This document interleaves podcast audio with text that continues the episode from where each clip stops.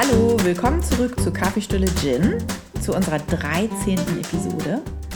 Und heute wollen wir mal über das Thema reden, Anna. Eltern sein, erwachsen sein.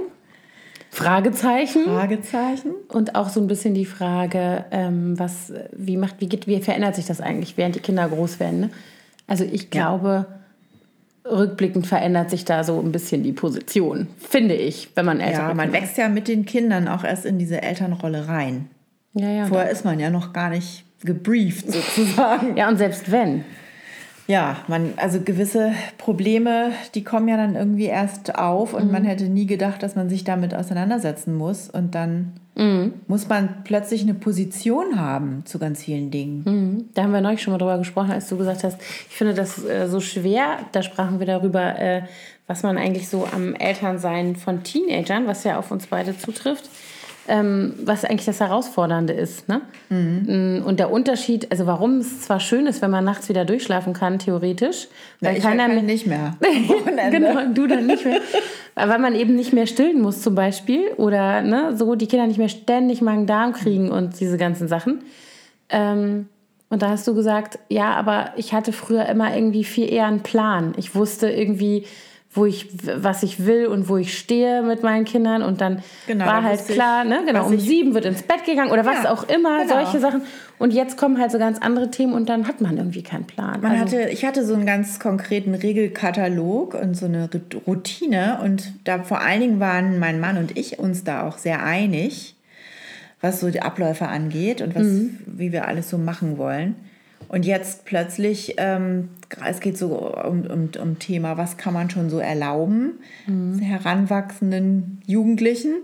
Und da sind wir uns auch zum Beispiel nicht immer ganz einig. Mhm. Und manchmal musst du dann aber schnell Entscheidungen treffen, weil dein Teenagerkind vor dir steht und sagt, wie lange soll ich heute oder wann soll ich heute wieder zu Hause sein? Mhm. Und dann sitzt du da mit deinem Partner und wir gucken uns beide ratlos an, so, äh, mm, ähm, äh, äh, sagen wir dir gleich, geh noch mal kurz weg. Mhm. Ja, das stimmt, das ist so ein Thema, aber ich finde, es sind auch noch mehr Themen. Ich finde, es ist so vielschichtig, dieses Eltern von Teenagern sein. Ich muss sagen, dass sich das jetzt für mich in den letzten zwei, drei Jahren noch mal so verändert hat. Also als so Pubertät so losging bei meiner Großen, da dachte ich so, naja, mein Gott, was machen die eigentlich alle für ein Gewese da drum? Ne? Mhm. Ne? Ja, jetzt haben wir da so ein paar andere Themen und ja, das ist vielleicht alles ein bisschen sehr emotional, aber ja. mein Gott, es ist ja auch immer noch dasselbe Kind. Das stimmt, ne? das würde ich auch weiterhin so sagen. Aber ich finde, man kommt dann irgendwann an so einen Punkt, wo man ähm, damit klarkommen muss, dass dieser Mensch, der vor einem steht, ähm, wie soll ich mal sagen, auf der einen Seite natürlich auch immer selbstständiger wird und von einem wegstrebt, was ja auch gut und richtig ist. Möchte man ja theoretisch auch. Möchte man. Und auf der anderen Seite finde ich, es ist für mich so viel anstrengender, das alles zu verstehen, was in diesem Kopf vorgeht. Es fällt mir schwerer, obwohl das noch, also mir sehr gegenwärtig ist, wie sich das angefühlt hat, selber Teenager zu sein, mhm. fällt es mir schwerer, mich da reinzuversetzen und dann sozusagen aus der Elternperspektive gute, in Anführungsstrichen gute, richtige Entscheidungen zu treffen. Ja, geht mir genauso. Und es fiel mir wesentlich leichter, zum Beispiel die Bedürfnisse von einem, meinem sechsjährigen Kind zu erkennen und zu beantworten oder eben von den Babys und den Kleinkindern. Da hatte ich eigentlich sehr wenig Probleme ähm, für mich selber jetzt. Äh, oder auch von meiner äh, neunjährigen Tochter oder so, zu sehen, ja. was, die, was da jetzt gerade dran ist und bei der Großen sitze ich ganz oft davor und habe im Kopf so ein äh, Weißt du? Ja, bei mir ist auch so. ganz oft, ich wundere mich manchmal auch, ähm, dass die dann doch noch auch so viel Rat wollen. Mhm. Ja, ja, das Und dann stimmt. manchmal würde ich mir wünschen, die dass würden ich gewisse. Dinge vielleicht auch gar nicht erfahre. Ja, ich weiß. Ich habe letztens auch zu meiner Großen gesagt, ich meine, auf der einen Seite finde ich es total toll, dass die mir wirklich viel erzählt und sehr offen ist. Aber manchmal ist das gar nicht gut für mich, wenn ich so viele mm, schlimme Sachen ich weiß. Ich weiß genau, was du meinst. Und dann sage ich auch immer, habe ich auch zu ihr gesagt, vielleicht erzählst du mir nicht alles. Mm. Und was hat sie gesagt? Und dann war sie richtig beleidigt. Ja, verstehe Meinte so, toll, ich dachte, du findest es super, dass wir so offen miteinander mm. sind. Ja, finde ich auch. Aber das bedeutet natürlich auf der anderen Seite auch, dass ich mir viel mehr Sorgen mm, mache, ja, genau. weil ich ja weiß, was ihr da alle so treibt. Das stimmt. Also ich glaube auch manchmal, ich habe mich da jetzt auch gerade äh, vor ein paar Tagen mit einer ähm, Bekannten drüber unterhalten, die sagte so, ja, sie findet das so praktisch, dass, da ging es allerdings jetzt noch nicht um so weggehen lassen abends oder so Thema, sondern mehr so grundsätzlich wenn die Kinder so sich freier alleine bewegen. Jetzt gerade hier wie bei uns mitten in der Großstadt in Berlin. Und der Sohn ist zwölf. Und es ging darum, der fährt mit dem Fahrrad zum Training und zurück und so weiter, macht das auch alles super. Und dann sagte sie zu mir, ja, ich bin ja auch beruhigt, weil der hat ja auch ein Handy, der kann mich immer erreichen und ich kann ja auch auf der Freunde-App sehen, wo der ist. Mhm. Ich kenne das Gefühl genau, weil ich mache das auch, wenn, man, ne, wenn die Große irgendwo unterwegs ist oder so. Und ich bin mir jetzt gerade nicht sicher, ne, weißt du, so, dann gucke ich da auch mal rein. Aber im Grunde genommen ist es Mist. Also in vielen ja, Aspekten. Fühlt sich ja auch so ein bisschen wie so ein Stalker. Also ja, ich, ich mache das tatsächlich nicht. Also wir haben auch, wir sind auch tatsächlich über die diese Find My iPhone App mhm. da verbunden alle. Aber ich gucke da wirklich nur rein, wo sie ist, wenn sie sich verspätet. Ja, Beispiel. ja, genau. Ja, also stimmt. einfach um zu gucken, ist die in Sicherheit mhm. oder ist sie jetzt gerade noch auf der Strecke oder mhm. Und äh, ja, aber ich denke dann eben so unsere Eltern früher, also die meine konnten das nicht. Ne? Ja, nee, genau, die mussten auf andere ähm, äh, wie soll ich mal sagen, Mechanismen und, und irgendwie so Dinge achten und, und sich darauf verlassen. Und ich denke eben immer, es hat alles so seine Schattenseiten. Ne? Wenn ich jetzt also immer gucke, dann sehe ich, oh Gott, die ist am Kotti. Was macht die da? Weißt du, so. Mhm. Ähm, dann mache ich mich verrückt, während wenn die zwei Stunden später einfach zu Hause steht und mir dann erzählt, dass sie am Kotti war, dann rieche ich mich nur noch halb so auf, weil dann ist sie ja da. Und dann ja. hat sie auch außerdem irgendwie die Situation in irgendeiner Form ja gemeistert, was immer dann da, also ich spinne jetzt mal rum, ne? aber mhm. so Sachen. Und das ist so, ja, denke ich manchmal, die Kinder sind im Vergleich zu, zu uns früher, wie unsere Kindheit war, die prädigitale Kindheit, sage ich jetzt mal, die sind ja ständig überwacht. Und so richtig geil ist das für keinen. Ne? So, also nein, nein, natürlich. Das hat, das hat sehr viele Vor- und Teile, mhm. aber eben auch sehr viele Nachteile. Und ähm, es, es führt ja außerdem auch dazu, dass man so eine Unverbindlichkeit immer beibehält, ne? Mhm. dass man nicht konkrete Dinge abspricht, sondern ganz oft so, ja, ich melde mich dann noch her, nachher nochmal. Mhm, ja, ja. Ich muss mal gucken, ich weiß ja nicht so genau, ich schreibe dir dann noch eine WhatsApp, wann ich komme. Und mhm. Das gab es ja bei uns auch nicht. Da war eine klare Uhrzeit ausgemacht genau. oder ein klarer Ort, ja. wo man wann zu sein hat. Ja. Und dann war es so. Und ähm, oh, ja. Also ich finde das auch zum Beispiel tatsächlich bei meinem Sohn einfacher, wenn der sagt, er kommt vom Fußballtraining mit dem Fahrrad nach Hause und er geht dann aber noch mit seinem Kumpel in den Park Fußball spielen. Dann sage ich dem, ist mir alles egal. Hauptsache, du bist um sieben hier. So. Ne? Der, mhm. hat, der hat auch ein Handy, aber der hat äh, keine Freunde. Also den kann ich nicht tracken sozusagen. Ja, das ist bei unseren Kleinen auch so, weil die kein iPhone haben. Ganz genau, weil die kann er auch nicht. Er hat auch ein Android, genau. Und dann weiß ich aber bei denen, das läuft zwischen uns halt anders. Der kommt mhm. halt dann um sieben nach Hause. Genau, wir haben auch. Und dann ist der da und das ist okay. Und irgendwie ärgere ich mich da manchmal über mich selber, aber bei der Großen funktioniert es, also ist nicht, dass ich der weniger vertraue, aber alleine die Möglichkeit zu haben, da, das manchmal gegenzuchecken oder mal schnell zu gucken, ob sie was in ihrer Insta-Story gepostet hat oder auf Snapchat oder so, da, das finde ich schwieriger. Also wie die jetzt zum Beispiel auf Klassenfahrt war oder so, dann habe ich immer mal geguckt und habe gedacht, hm, ich war ja eigentlich war ich froh, dass sie sich nicht gemeldet hat dann, weil ich, das natürlich ein gutes Zeichen ist. Ja. Und ähm, weil dann, dann ist klar, dass es irgendwie Spaß macht und gut ist und irgendwie alles okay sein wird. Aber, und dann ärgere ich mich über mich selber. Und dann denke ich immer, naja, irgendwie. Also ich muss sagen, was für mich echt ein bisschen ähm, mich kuriert hat, war diese Zeit, die ihr ja eigentlich auch hattet mit eurer Großen, in der unsere in Amerika war. Die war mhm. ja fast vier Monate weg. Und am Anfang habe ich ja, ich hatte ja richtig Liebeskummer die ersten zwei Oh, ich Wochen. weiß noch, da ging es dir echt nicht gut. Oh, ich, also ganz schlimm. Das war wirklich, als würde ein Teil meines Herzens auf der anderen Seite der Welt rumspazieren. Mhm. Aber dann irgendwann, natürlich habe ich es trotzdem noch vermisst und wollte immer wissen, wie es ihr geht, aber man gewöhnt sich dann daran, dass man nicht täglich weiß, mm. wie es dem, der anderen Person geht. Und sie hat sich auch wirklich ziemlich sporadisch gemeldet und witzigerweise, oder das ist wahrscheinlich immer so, nur dann, wenn es ihr nicht gut ging. Ne? Mhm. Die hat eigentlich immer nur rumgejammert, wenn wir telefoniert haben. Denn wenn alles toll war, hatte sie ja keinen Grund, uns anzurufen. Mm. Dann war sie ja irgendwie unterwegs und hatte gute Laune. Mm. Und deswegen meistens dann, so wenn sie schon im Bett lag, haben wir dann so FaceTime und sie mit so einer Flunsch. so. Und wir haben dann irgendwie den Eindruck gehabt, dann irgendwann, dass es ihr da total schlecht geht. Und dann haben wir irgendwann gesagt, sag mal, das tut uns so leid. Und die so, wieso? Uns, mir geht es doch total super. Hä, was habt ihr denn? Aber wir haben eben immer nur diese Negativberichte mm. bekommen. Aber was ich sagen wollte, ist, dass ich da wirklich gelernt habe, auch in größeren zeitlichen mm. Abständen ähm, nur von ihr zu hören und, und ich das aushalten konnte das ist ja auch, eine, muss man ja auch erstmal zulassen können als Eltern. Und jetzt, als sie zum Beispiel letztens auf Kursrat war, in Irland, nee, in Schottland, sorry, da hat sie, hat sie sich die ganze Woche kaum gemeldet. Mhm. Also ab und zu kam ein Foto, aber.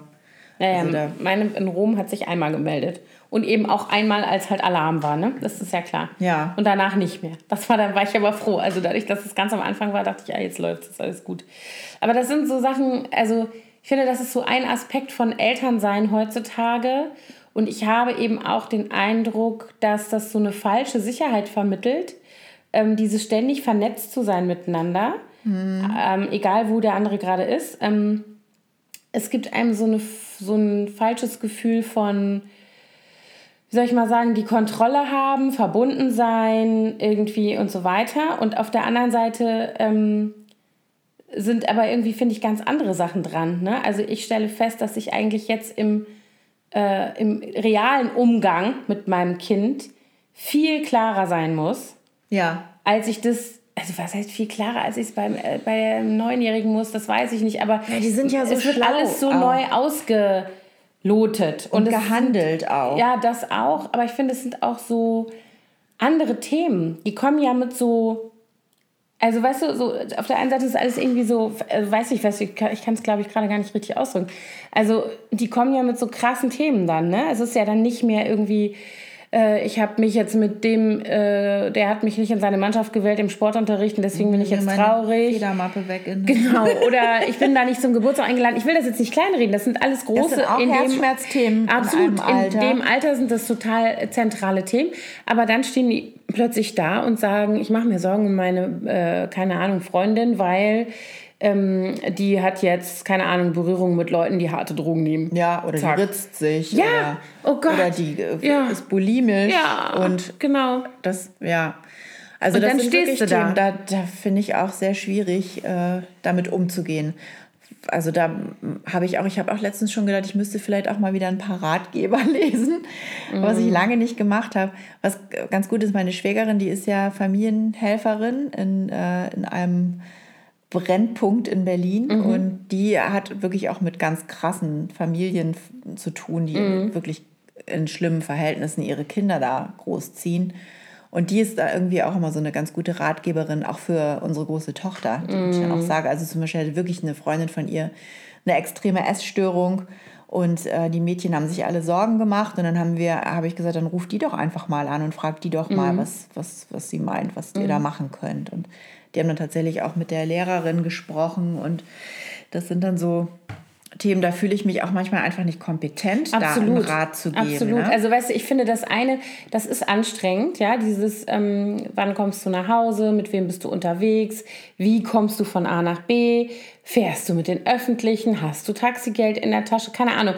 Wie macht man es eigentlich? Mhm. Ja, das ist das eine. Und das andere sind aber diese ganzen großen Themen, dass die nach Hause kommen eben mit sowas oder ähm, keine Ahnung. Ich, es stand jetzt zum Beispiel gerade äh, groß in der Zeitung vor kurzem, dass in einer Berliner Schule dieser Vorfall war mit ja. dem dieser antisemitisches Mobbing gegenüber einem Mitschüler ähm, den wir übrigens um ein paar Ecken kennen, weil der nämlich vorher bei uns an der Schule mal war, vor einigen Ach, Jahren. Mhm. Und äh, solche Themen finden ja statt an Schulen. Also das mhm. ist jetzt ein Thema, was uns nicht persönlich betroffen hat. Also es betrifft uns, es macht uns betroffen. Aber es war jetzt nichts, was wir selber erleben mussten. Aber sowas erleben die Kinder ja. Mhm. Dann kommen die nach Hause im Kleinen wie im Großen, ja. Äh, und kommen mit solchen Themen. Und da sitze ich wirklich manchmal da und denke mir so, ja, okay, also ich sitze hier zu Hause in meinem kleinen, äh, äh, meiner kleinen Welt, sage ich jetzt mal, mit meinem Mann und meinen Kindern und meinen Freunden drumherum, Familie und man hat ungefähr die gleichen Werte und man redet über diese Dinge und man hofft, dass man die Kinder in demselben Wertesystem irgendwie erzogen hat. Und dann kommen solche Sachen, ne? Mhm. Dann kommt Mobbing, dann kommen auch Sexismen. Das haben wir, das ist bei uns auch auf jeden Fall in der Schule immer mal wieder ein Thema, dass also irgendwelche von den Teenager-Jungs da über die Stränge schlagen diesbezüglich verbal und äh, ja. Das habe ich noch nicht gehört. Also so, dass da ständig über die Körper von den Mädchen Sprüche gemacht werden Echt? im Sportunterricht und sowas. Also? Weil bei uns haben die ab der 9. Klasse getrennt. Sport. Ja, macht sehr viel Sinn. Und bei uns nicht. Also, also ja, zum Glück sind solche Problemthemen bei uns relativ selten. Mich beschäftigen echt eher so die, äh, die Grenzen, die ich setzen kann und mhm. sollte und muss und vor allen Dingen auch, ähm, dann kommen natürlich immer, haben wir ja schon drüber gesprochen, die Sprüche von den Jugendlichen, die dann sagen, aber alle anderen dürfen ja schon viel länger, ja. alle anderen machen dies, alle anderen kriegen so und so viel Taschengeld und man kann ja dann auch nicht jedes Mal äh, alle Eltern anrufen und fragen, sag mal, wie habt ihr denn das so nee. gehandhabt? Also ich habe dann schon die, die Mutter von der besten Freundin meiner Tochter mal zu Rate gezogen und wir haben uns immer so in dieser mhm. Phase, als es losging, so ein bisschen abgesprochen. Mhm. Aber da muss ja dann irgendwie auch so jeder seinen eigenen Weg finden. Und was ich so problematisch finde, ist, es gibt sehr viele Eltern, die überhaupt gar keine Grenzen setzen, die ihren Kindern schon von sehr jung auf so wahnsinnig viel Freiheit geben, dass ich glaube, die sind damit zum Teil auch echt überfordert. Die sind dann schon alleine ganze Wochenenden mit 14 oder 15 und jünger, gehen, was weiß ich, bis in die Puppen aus, ja. trinken Alkohol, nehmen Drogen und die Eltern also finden das dann zum Teil sogar auch noch irgendwie total cool und ähm, da hatten wir halt so eine Begegnung letztens, ich habe Anna das vorhin schon erzählt, dass da ein Vater dann wirklich sagte, naja, also Drogen, ähm, Thema, wir sind da relativ locker. Also bei uns geht es dann eigentlich eher darum, wenn wir im Urlaub sind, wer, wer kriegt jetzt raus, wer hier der Local Dealer ist und wer besorgt jetzt hier das Gras. Und das finde ich ehrlich gesagt mm. total krass. Ich, das ist auch meiner Meinung nach so ein bisschen dieses. Oh Mann, Entschuldigung, ich habe einen Frosch im Hals. Ein Stückchen Wasser trinken, Alter. Ja, Alter, ey, pass auf ja, also ich frage mich dann auch, ne, das sind genau die Sachen, ne? Wir haben das auch erlebt. Wir hatten, das fängt ja so mit so Kleinigkeiten an. Weißt du, ich finde, ähm, über die Stränge schlagen, in Anführungsstrichen, gehört ja auch zu dieser Altersphase. Natürlich müssen die auch mal probieren, wie lange kann ich denn zum Beispiel meine Sperrstunde überschreiten und was passiert denn dann? Ist doch klar, dass sie das probieren. Und ich finde es auch klar, dass sie irgendwann mal zu viel trinken und besoffen sind. Und wenn dann irgendeiner mal einen Joint rumgehen lässt und die probieren das auch mal, dann ist es vielleicht irgendwie Pech oder so. Aber ich finde diese Haltung, also das, was meine Rolle dabei ist, ich finde diese Elternhaltung dazu so wichtig und ich sehe so viele Leute um mich rum, seit meine Große in dieser Altersgruppe ist, die sich da überhaupt nicht drum kümmern.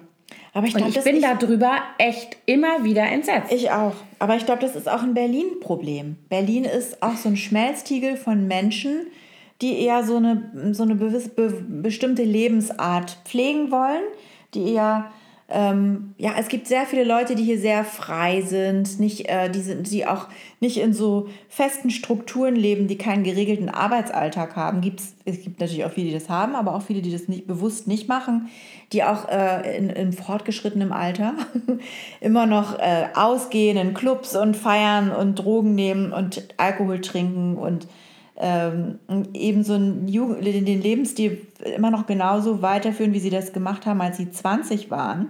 Mhm. Und die haben natürlich dann auch, viele haben dann irgendwann Kinder bekommen und sind Eltern geworden, aber haben das nie abgelegt. Mhm. Und ich finde das sehr schwierig dann, ähm, weil die ja doch auch eine Vorbildfunktion haben und ich finde gewisse Strukturen und Grenzen geben ja auch Sicherheit. Ja, das und, ist und also gerade an der Schule unserer Großen sind Drogen wirklich, äh, also ich glaube in allen äh, Gymnasien oder Oberstufenzentren hier in der Stadt äh, sind Drogen ein großes Thema, aber an der eben auch stark. Mhm. Und was ich da für Stories höre, das macht mich so wütend, auch mm. wie viele Eltern einfach so leichtfertig damit umgehen mm. und denen das so, na ja, sie haben ja alle mal gekifft, dann was soll's, muss doch jeder mal ausprobieren und so. Mm. Aber die überhaupt nicht schnallen, in was für Mengen ihre Kinder das Zeug konsumieren und jeden Tag und nach wann? der Schule ja, und auch schon Bierball spielen und sich die Kante geben. Ja. Also das ist wirklich richtig, richtig beängstigend. Und ich finde beängstigend, dass ich dann mit Anna auf Eltern treffe und das sind ja teilweise auch Leute, die kenne ich ja schon seit der fünften Klasse oder so oder sechsten Klasse ja. meiner großen Tochter. Ähm, die dann, und ich habe immer das Gefühl, ich stehe dann da, also ich bin damit Gott sei Dank nicht alleine, aber ich stehe dann da und sehe, was da passiert und man trifft die Eltern ja nicht mehr so häufig, wie wenn die Kinder noch kleiner sind, ne? auf mhm. Klassenfesten oder sowas. Das gibt es ja dann so nicht mehr. Aber dann gibt es halt irgendwie doch mal wieder eine Gelegenheit und dann siehst du die Leute, dann kommen solche Dinge zur Sprache und dann bin ich immer total irritiert, dass dann da so dann habe ich immer das Gefühl, ihr habt die alle schon längst losgelassen und die sind eigentlich noch zu klein. Und ich rede nicht von 16-Jährigen, ich rede von 13-Jährigen und noch jüngeren Kindern, ne? wo also irgendwie oft sich komplett verweigert wird auf, auf Elternseite ähm, gegenüber, weiß ich nicht, jeglicher Form von Regeln, ähm, Strukturen, Grenzen. Das ist ja wie so ein Unwort heutzutage, wenn es um Elternsein geht. Mhm. Aber ich kann echt nur eins sagen ich glaube, wir kommen ohne nicht aus. Und ich glaube, ich bin davon überzeugt, dass das, was du gerade gesagt hast, wir brauchen, die Kinder brauchen irgendwie diesen Halt und diese Sicherheit, die brauchen die in dem Alter mehr denn je. Was wollen die denn sonst? Die kommen genau, nicht mehr. Die du brauchen kannst, ein Gerüst, an dem sie sich langhangeln Ganz können. genau. Und natürlich müssen die das auch verlassen dürfen und rechts ja. und links mal irgendwie rausgucken und irgendwie mal gucken, was passiert. Aber dieses, also da bin ich wirklich immer wieder entsetzt. Und ich habe eine gute Freundin, deren Sohn ist jetzt schon 20 und ähm, ich erinnere mich daran, als der so in diesem Alter war, so 15, 16, und die haben dann angefangen, echt zu saufen. Und ich weiß nicht, was, ne, was man halt auch so macht in dem Alter.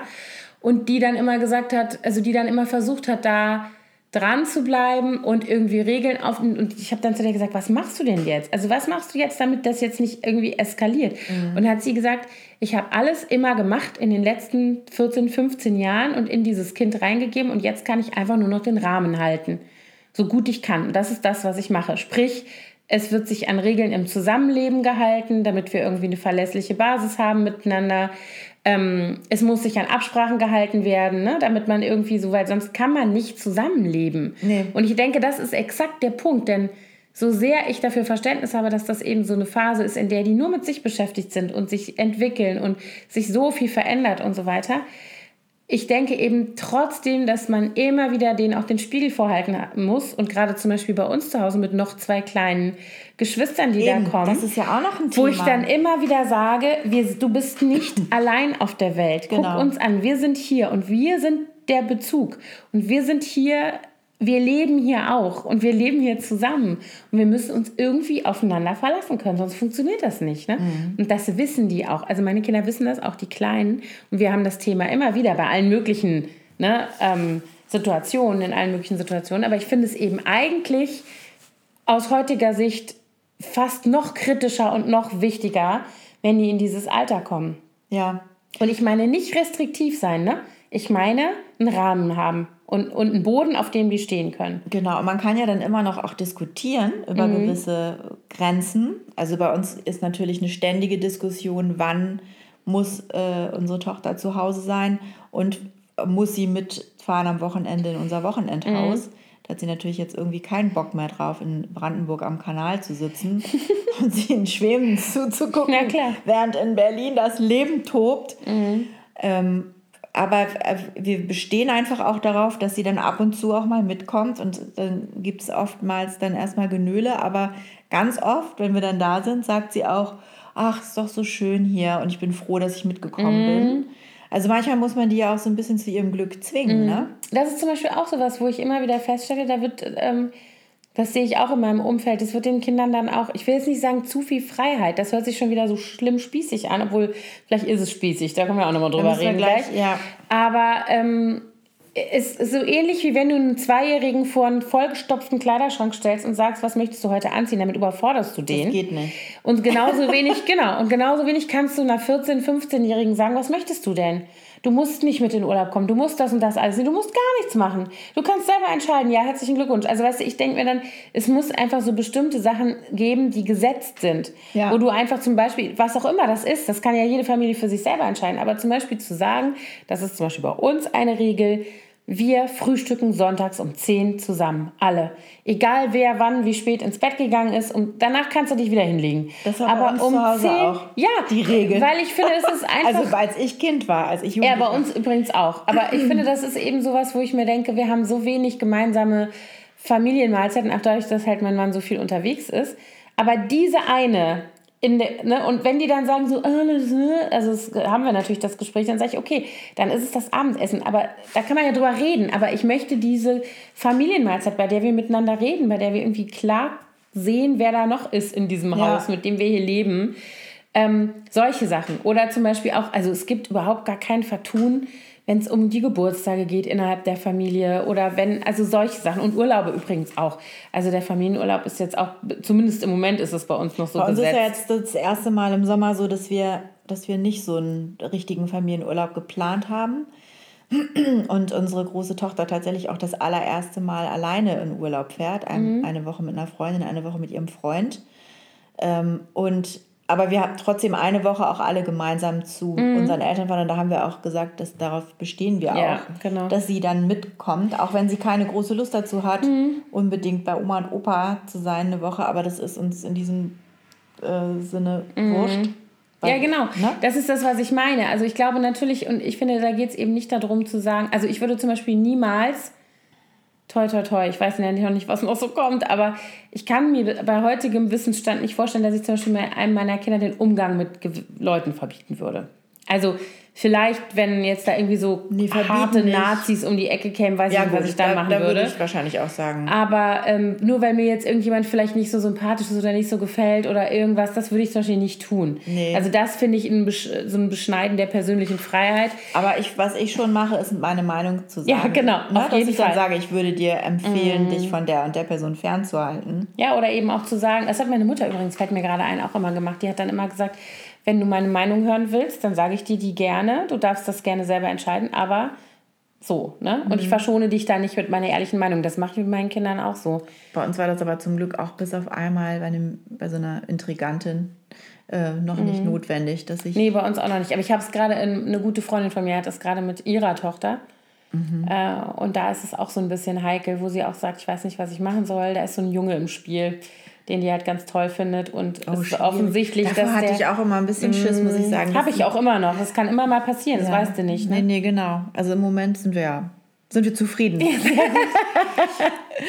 Aber Stichwort spießig. Ja, genau, Spießigkeit. Also ja, ist es spießig, seine Kinder so in Anführungszeichen zu regulieren und ihnen Grenzen zu setzen? Ich glaube, es ist eine Gratwanderung. Ne? Also mhm. es gibt natürlich, also ich würde mich selber nicht als Spießer bezeichnen. Spießigkeit ist für mich eher was, was mit ähm, konservativ sein zu tun hat, so ein Gartenzwerg-Ding, mhm. obwohl du hast ja sogar ein Gartenzwerg. Das ist aber Protest. ein Protestgartenzwerg. Ich habe ein Protestgartenzwerg. Kann ich auch gerne mal berichten, was damit auf sich hat. Ja, also Spießigkeit ist für mich eher so eine Kleinkariertheit und Engstirnigkeit mm. und, und intolerante Menschen. Und also solche Typen sind für mich spießig oder so. Samstag darf Rasen gemäht werden, aber Sonntag ist Ruhezeit. Mm. Aber ähm, ich finde das so, ich, mir ist es auch scheißegal, wenn andere Leute mich spießig finden. Das ist mir auch egal. Wenn, ich, ich, auch gut wenn ich gewisse Dinge verbiete. Ich, also ich weiß, dass viele Eltern äh, im Freundeskreis meiner Tochter, unserer Tochter, da ganz viel schon erlaubt haben. Und dann musste ich mir auch sagen lassen, oh, ihr seid so spießig, die anderen erlauben das alle. Ja. Aber das ist mir dann auch wurscht. Ja. Also erstens ja. finde ich, es gibt noch eine Steigerung ja irgendwann. Ne? Also mhm. es sind ja auch nur noch zwei Jahre bei uns. Die ist 16, ist die wird genau. 17, also anderthalb Jahre sind es mhm. eigentlich noch. Und dann kann, muss sie eh zusehen. Also ja. nicht zusehen, aber dann darf sie ja, alles. Aber ich merke eben auch oft, dass ihr die Weitsicht noch so fehlt in gewissen mhm. Situationen. Und, und ähm, deswegen kann ich guten Gewissens einfach gewisse Dinge noch nicht erlauben. Und mhm. ich, ich will mich selber auch nicht verbiegen, nee. nur weil irgendwelche anderen Leute meinen, dass es vielleicht spießig ist. Also ich glaube schon, dass da total viel Irritation aufkommt, so unter Eltern, weil man irgendwie das offensichtlich viele andere auch das Gefühl haben, sie wissen eigentlich gar nicht, was richtig und was falsch jetzt ist in der Situation. Leider sehe ich aber auch bei ganz vielen, dass sie vor der Konfrontation mit den eigenen Kindern mehr zurückschrecken, als vor, wie soll ich mal sagen, dem Blick auf die Konsequenzen genau, von möglichen, möglichen Konsequenzen. Ganz genau. Und das ist sowas, wo ich dann manchmal denke, ganz ehrlich, also das kann ich halt nicht verstehen. Also nee. keine Ahnung, es gibt ich meine, das ist unbequem und mhm. es tut einem auch leid. Also ich hatte auch letztens, da war halt bei uns ein Vorfall und dann haben, haben wir unserer Tochter danach verboten, nochmal was zu unternehmen und dann lag die zu Hause im Bett und hat geheult. Mm. Das zerreißt mir natürlich auch das Herz. Mm. Auf der anderen Seite weiß man natürlich auch, in drei Wochen kräht kein Hahn mehr nach mm. dieser Party, auf die sie jetzt nicht gehen konnte. Mm. Man meint ja dann immer, dass auf dieser Party jetzt wirklich so wahnsinnig wichtige bahnbrechende ja, ja, Dinge geschehen, mm. die ganze Schule da ist und alle am nächsten Tag darüber reden und man selber mm. war nicht dabei. Sie hat es aber gut überlebt. Surprise.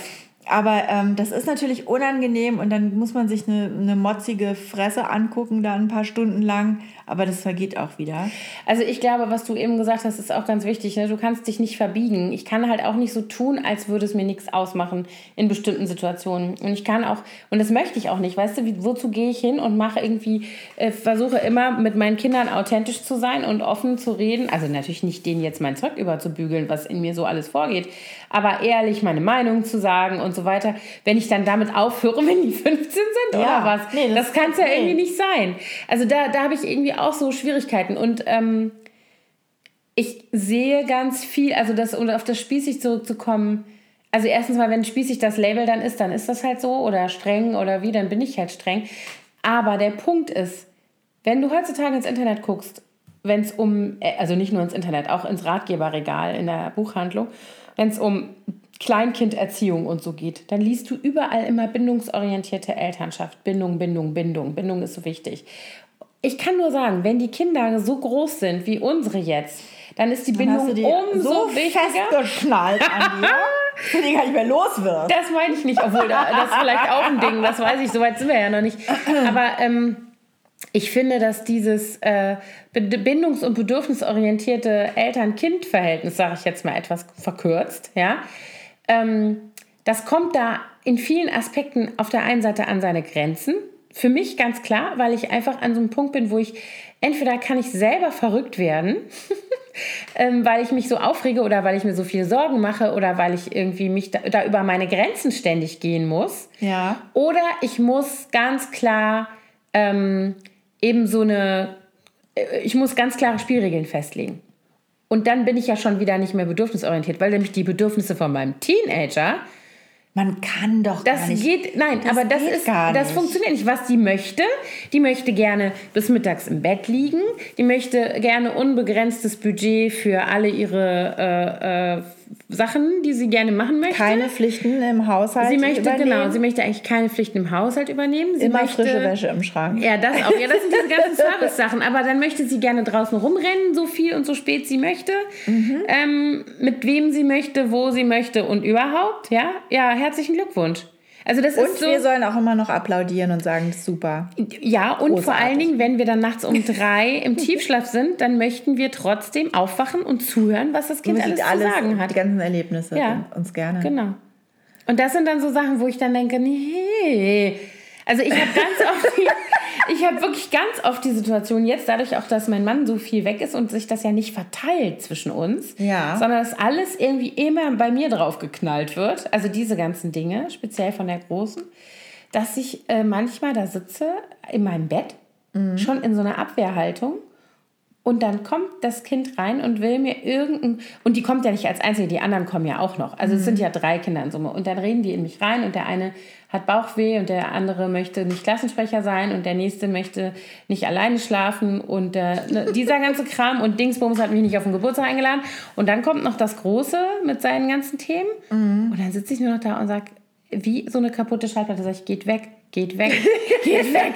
Geht in euer Bett. Ich brauche jetzt Ich kann nicht mehr. Ich habe keine Wörter mehr. Es ist keine Sprechzeit mehr. Auf Wiedersehen. Auf Wiedersehen. Schlaf gut. Tschüss. Bis morgen früh.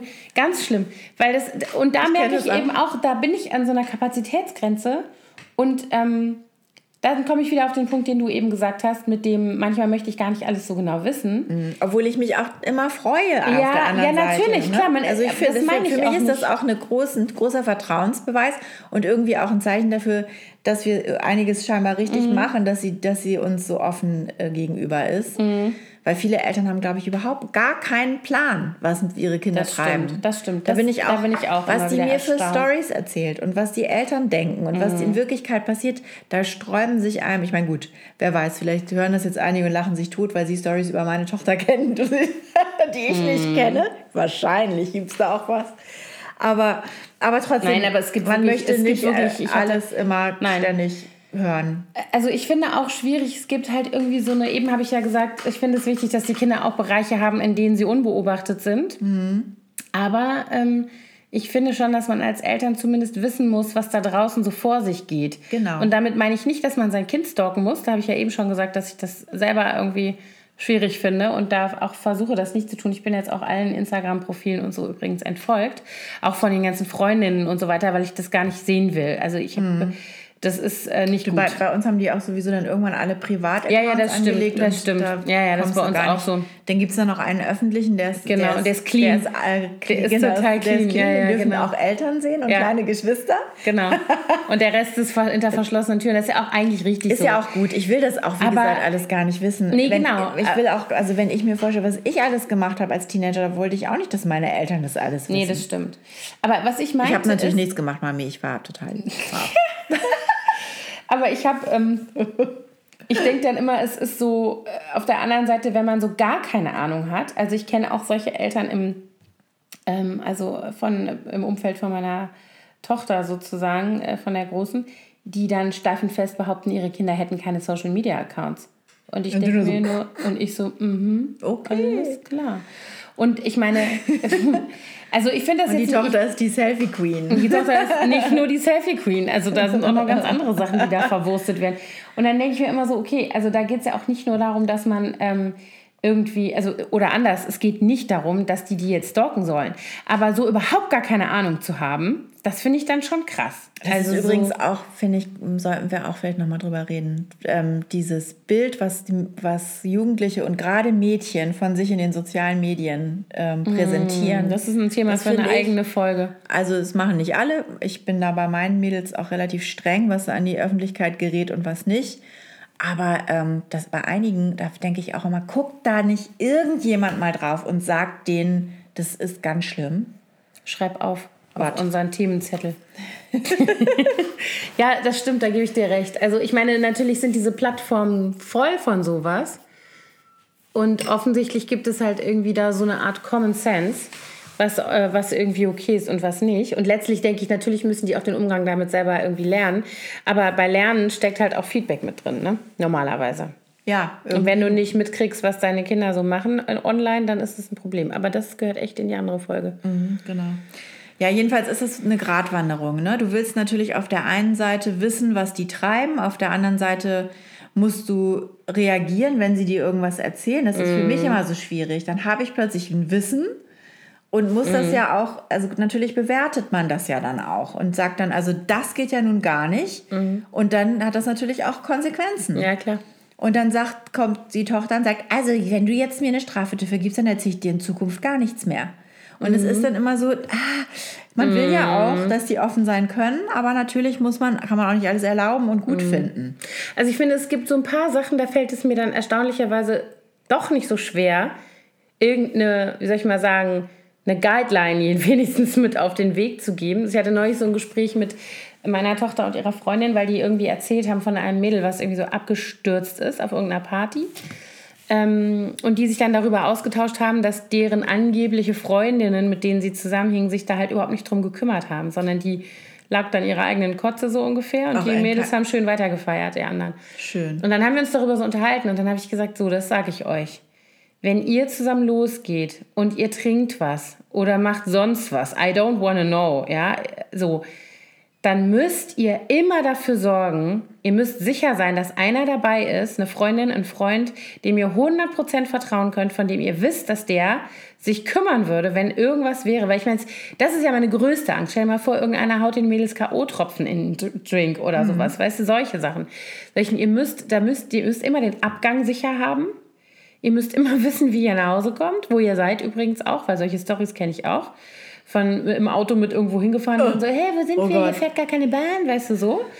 Ähm, und äh, ihr, wenn ihr irgendwas konsumiert, also ich war immer noch nur bei Alkohol, dann müsst ihr immer wissen, dass einer dabei ist, der auf euch gucken kann. Weil mhm. das ist halt, das finde ich so schlimm. Genau. Dass sie sich dann da auch noch gegenseitig irgendwie hängen lassen bei solchen Stories. Nee, das ist, also das wäre, oh, da, weißt du, das sind so die Sachen, die machen mir auch echt Angst. Und wir haben auch die Regel, ich habe auch gesagt, egal was du gemacht hast, egal was passiert ist, du kannst uns immer anrufen ja, stimmt, und ich komme und hole dich ab ja. oder, oder mein Mann.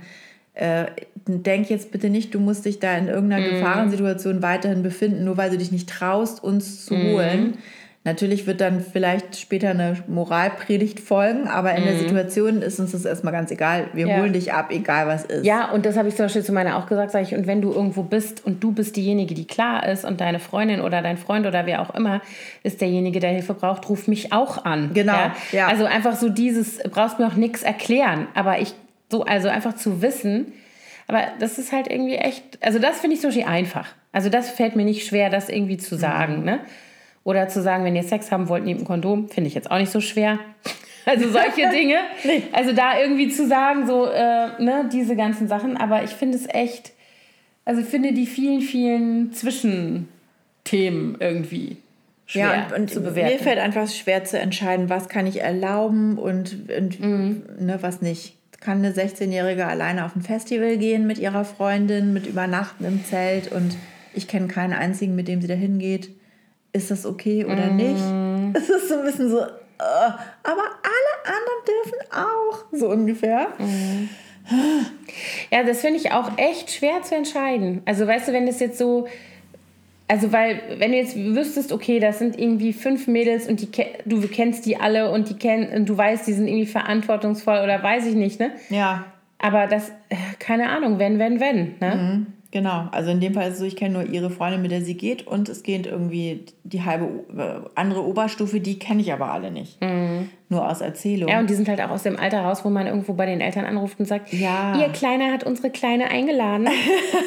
Was, Was soll denn da genau stattfinden? Genau, wie ist denn der Dresscode? Genau, ich kann ja die Eltern von dem, auch von dem Musiker anrufen, so, ihr Sohn hat unsere Tochter auf die Gästeliste gesetzt. Was ist da los? Was ist denn da los? Aber das sind genau solche Sachen. Ne? Wir hatten neulich die Situation, da waren wir äh, bei Freunden im Rheinland und da ist eben die große Tochter 17. Und die ging abends weg und traf sich mit Freunden und wollten irgendwie auf, im Park sitzen und trinken, so wie die das hier bei uns in Berlin auch machen.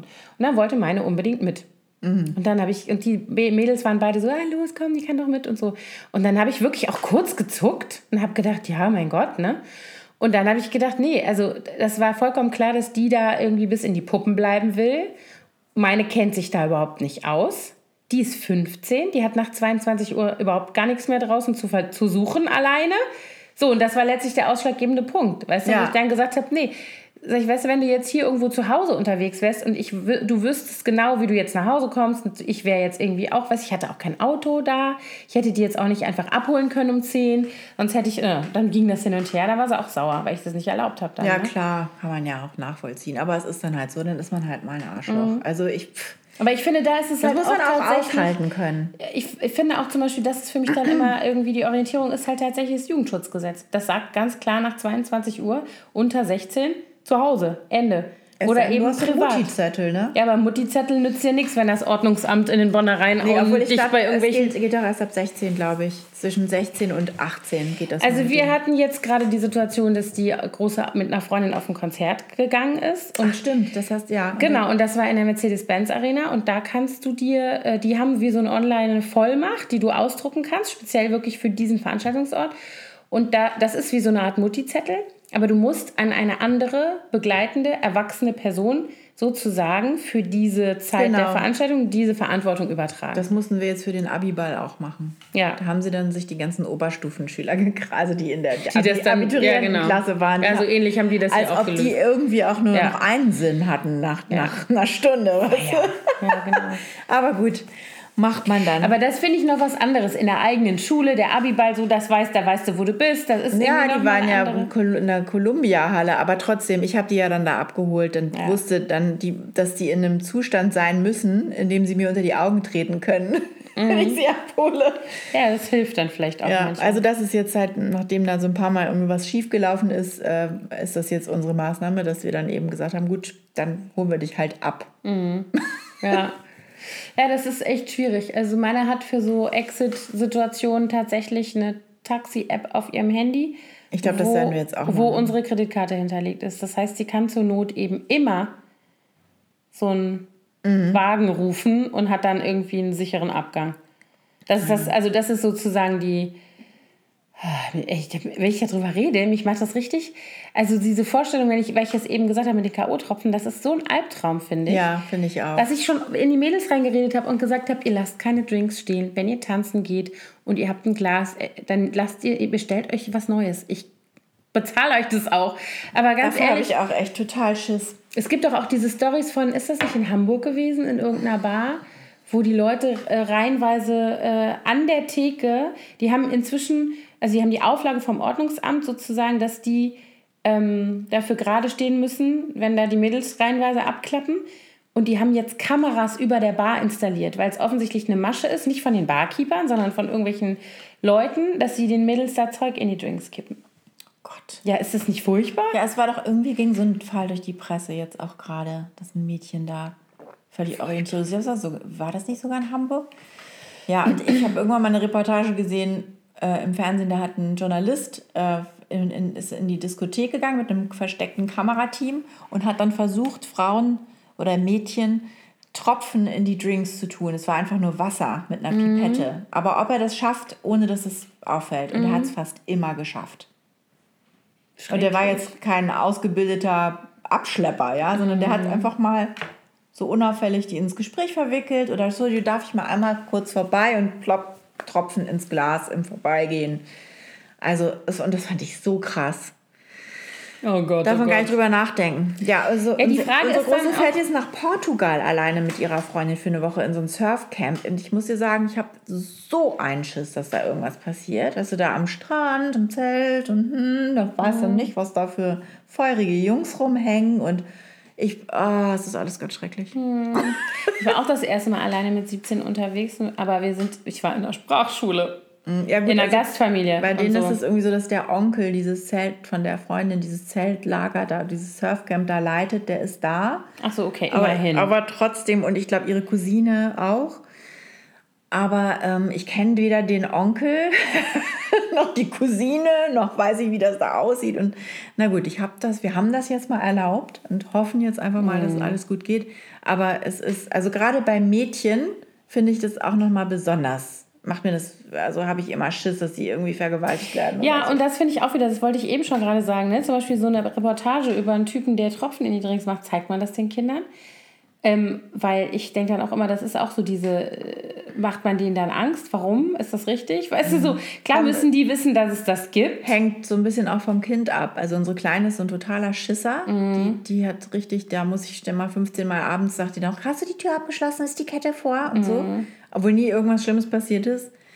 Und die Große ist eigentlich sehr entspannt, oft zu entspannt. Mhm. Die lässt auch ihre Tasche überall offen rumliegen und so im Restaurant. Oder letztens waren wir Schuhe kaufen, da hat sie ihre Tasche einfach dahingestellt und die Schuhe anprobiert. Und wenn ich die nicht mitgenommen hätte, hätte die dann da einfach so im Laden rumgestanden, ständig.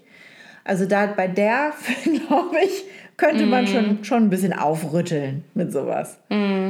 Aber Ja, die denken ja immer, was ja auf der anderen Seite gut ist, die denken ja auch immer, dass sie unverletzbar sind und unverwüstlich. Oh, oh Gott, oh Gott, oh Gott, warum haben wir darüber gesprochen? Wir sind das gar nicht. ich sage jetzt diesen ganzen Urlaub ab. Ich, ich möchte die kleinen Bleib- und Schrumpfpille für meine Kinder und dann sind die wieder fünf. Das finde ich übrigens auch echt schwierig an diesem Teenageralter. Ähm, weißt du, so ein Fünfjähriger fällt mal hin, tut sich weh, nimmst auf den Schoß, wird getröstet, wird ein bisschen geheult, klebst ein Pflaster drauf. Gut ist. Und dann ist wieder schön. So. Und jetzt hast du aber ein 15-jähriges Kind mit, ach, was alles, Gott weiß, was für einem Themenspektrum. Herzschmerz. Herzschmerz aus verschiedenen. Gründen. Ja, genau. genau. Ja. Und dann sitzt du da und passt nicht mal mehr auf den Schoß, weil es 1,80.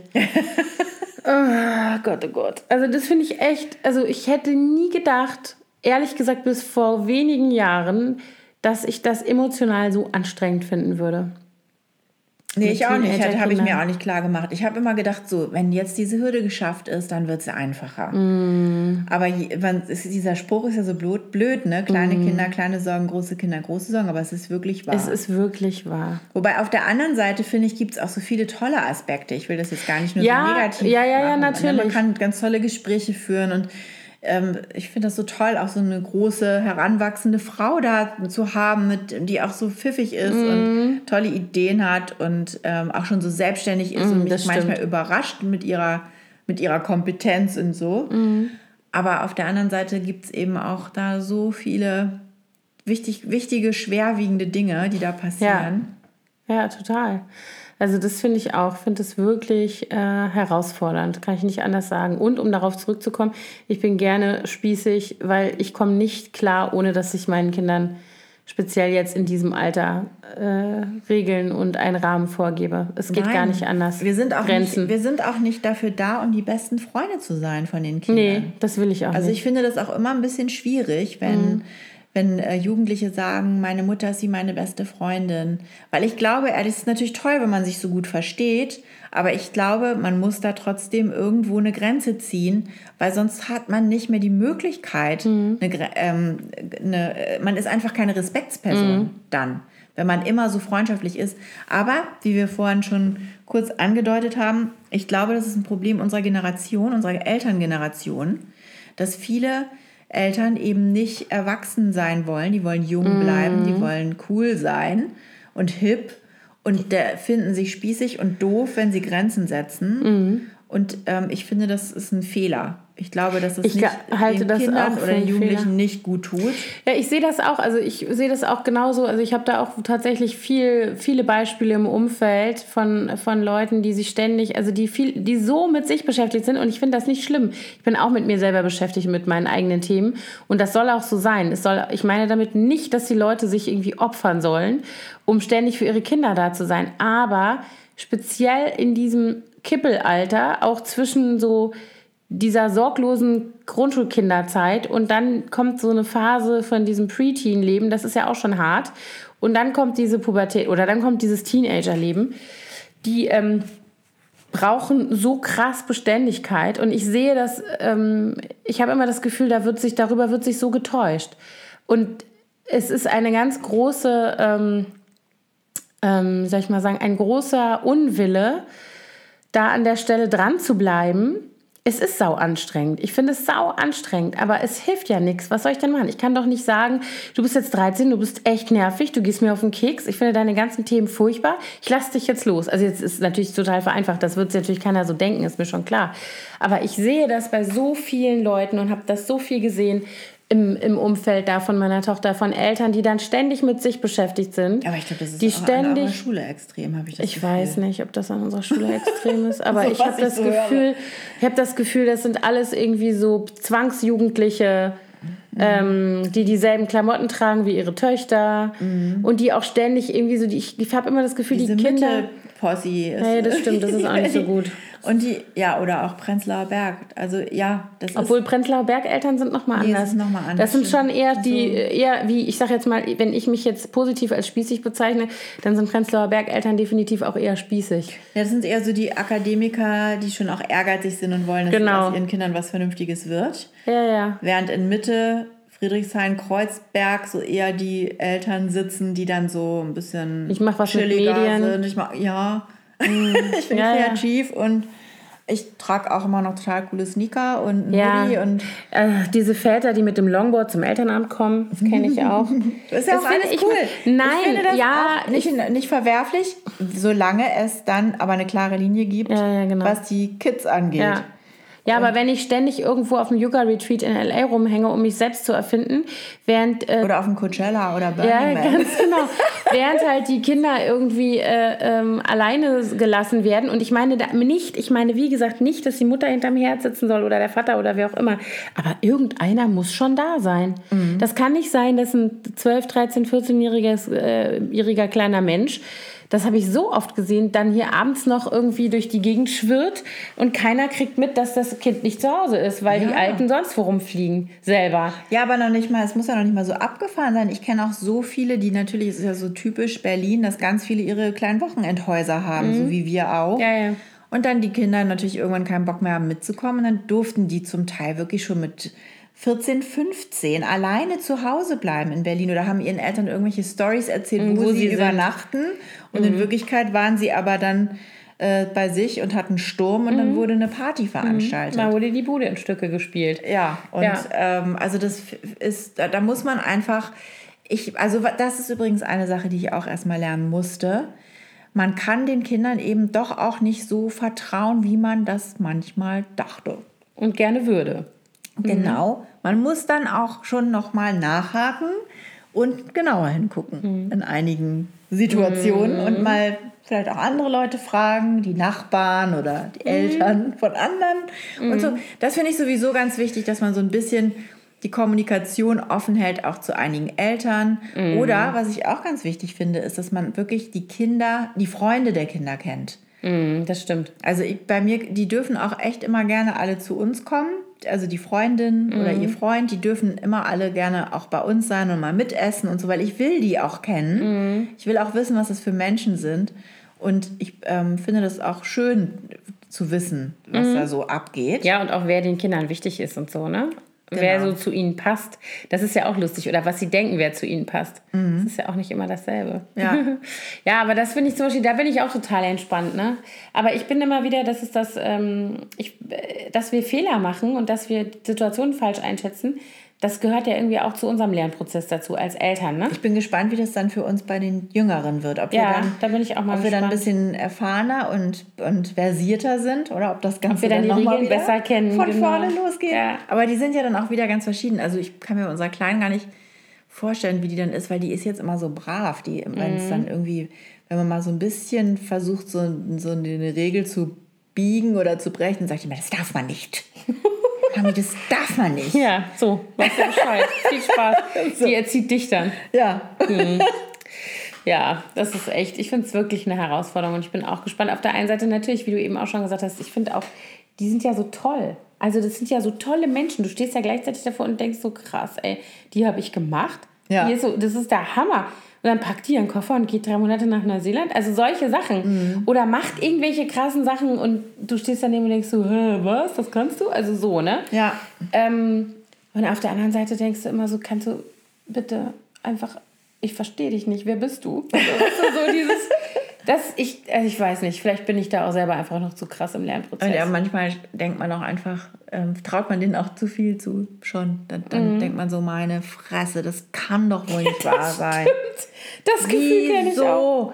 Wieso? Das meine Fresse-Gefühl kenne ich Also unheimlich gut. was ich so erstaunlich finde, ist, dass die so überhaupt null vorausschauend sind. Also dass die nicht einmal Mhm. so, ein, so ein irgendwas zu Ende denken im Voraus. So Mhm. sich über so gerade dieses, was du meintest, dass man wissen muss, wie komme ich nachher wieder nach Hause. Mhm.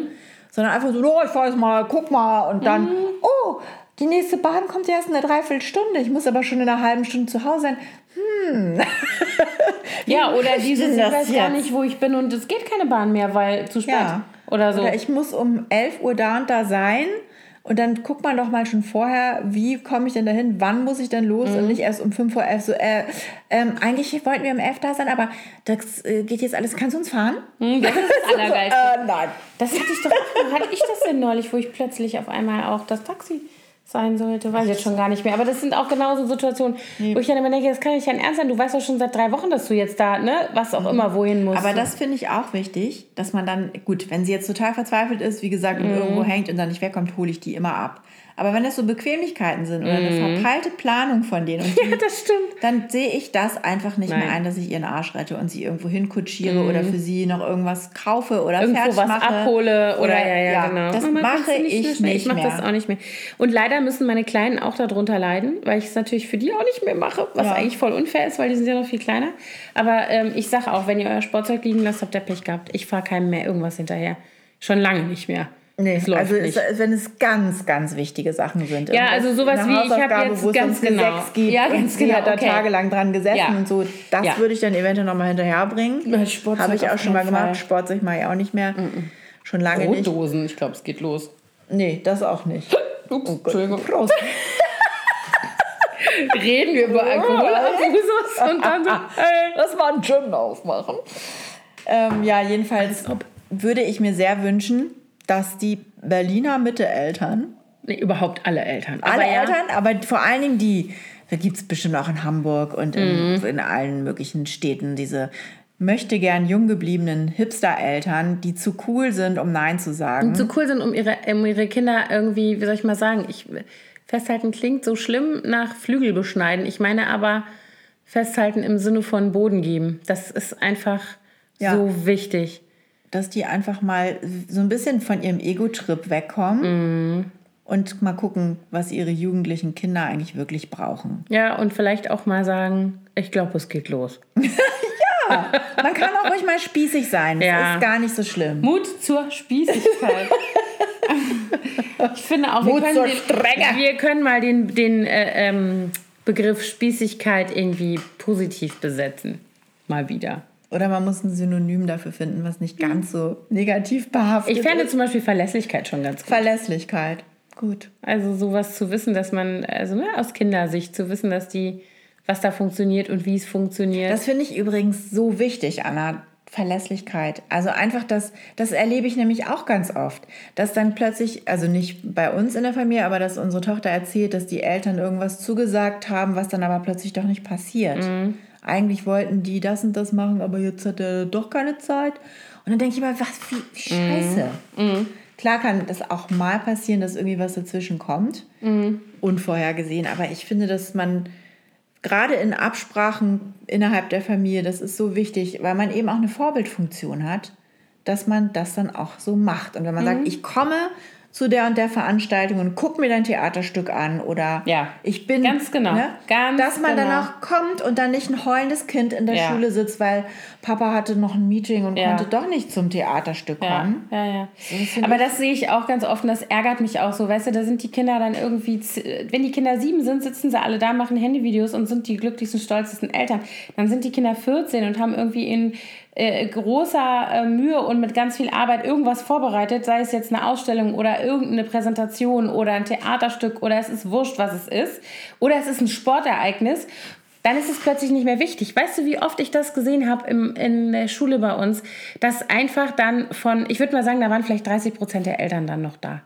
Mhm. Dann denke ich mir immer so, was denkt ihr euch eigentlich? Dann wird so eine Veranstaltung schon abends auf 19 Uhr gelegt, damit die ganzen Arschgeigen, die so wichtig sind, dass sie 500 E-Mails noch schnell in der Stunde checken müssen, da sein können und dann kommen die immer noch nicht. Ja. Und das finde ich richtig übel. Also das ist, das ist wirklich, und das ist auch loslassen. Und das hängt auch zusammen. Das hängt zusammen. Dann gehen diese Kinder nach dieser Veranstaltung, fahren die mit dem Bus nach Hause und da ist keiner. Und da ist nicht im Sinne von keiner, wahrscheinlich ist da sogar irgendeiner der für die die Wäsche gemacht hat oder sonst irgendwas. Aber da ist keiner, der sagt, hey, wie war denn dein Tag? Weißt du, was ich meine? Mhm. Er drischt mich auf. Mich auch.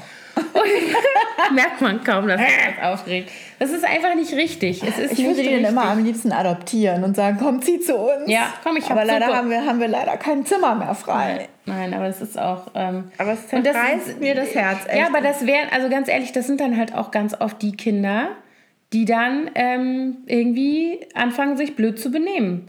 Das sind dann die, die irgendwie anfangen, äh, also keine Ahnung, die dann diese Entgrenzungsexperimente machen mit Drogen und Alkohol oder die oder ja Selbstverletzung. Ja, oder die dann auch hingehen oder oder mobben. Das haben wir auch schon erlebt mhm. bei uns an der Schule solche ja, Kinder. Ich finde immer die, also was ich so beobachte, sind ähm, die Kinder, die aus der Reihe schlagen, sind entweder die Kinder von, die zu viele Freiheiten haben oder die, die zu wenig haben. Mhm. Also man muss wirklich, das ist so ein goldener Mittelweg, den man da finden mm, muss. Und der ist auch ganz schön schwer zu finden, finde ich. Ja. Also das muss man jetzt auch mal wieder nochmal sagen. Das ist gar nicht so einfach mit ja. Teenagern. Nee, also die Kommunikation ist wichtig, glaube ich, mm. aber man muss eben auch Grenzen setzen. Ja, so, Grenzen ist das Stichwort.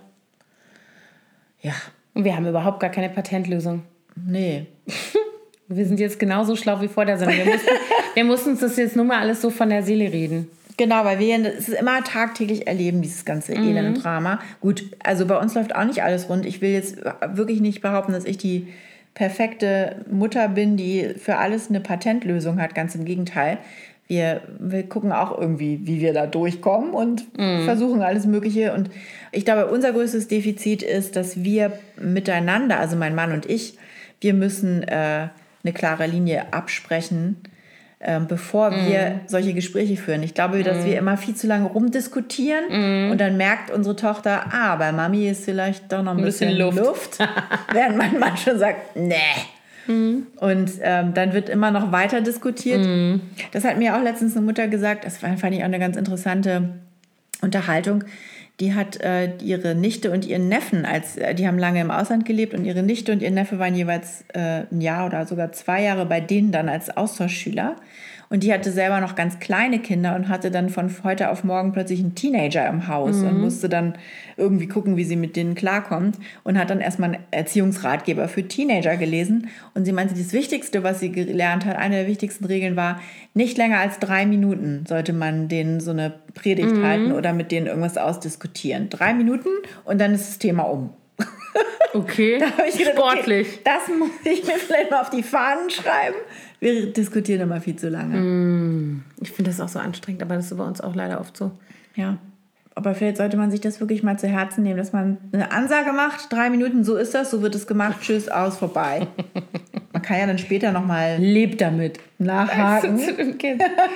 Es ist jetzt so, die drei Minuten sind um. Okay, zack. Gut, Ja, bei uns sind schon ein bisschen mehr als drei Minuten. genau, um hier. knapp.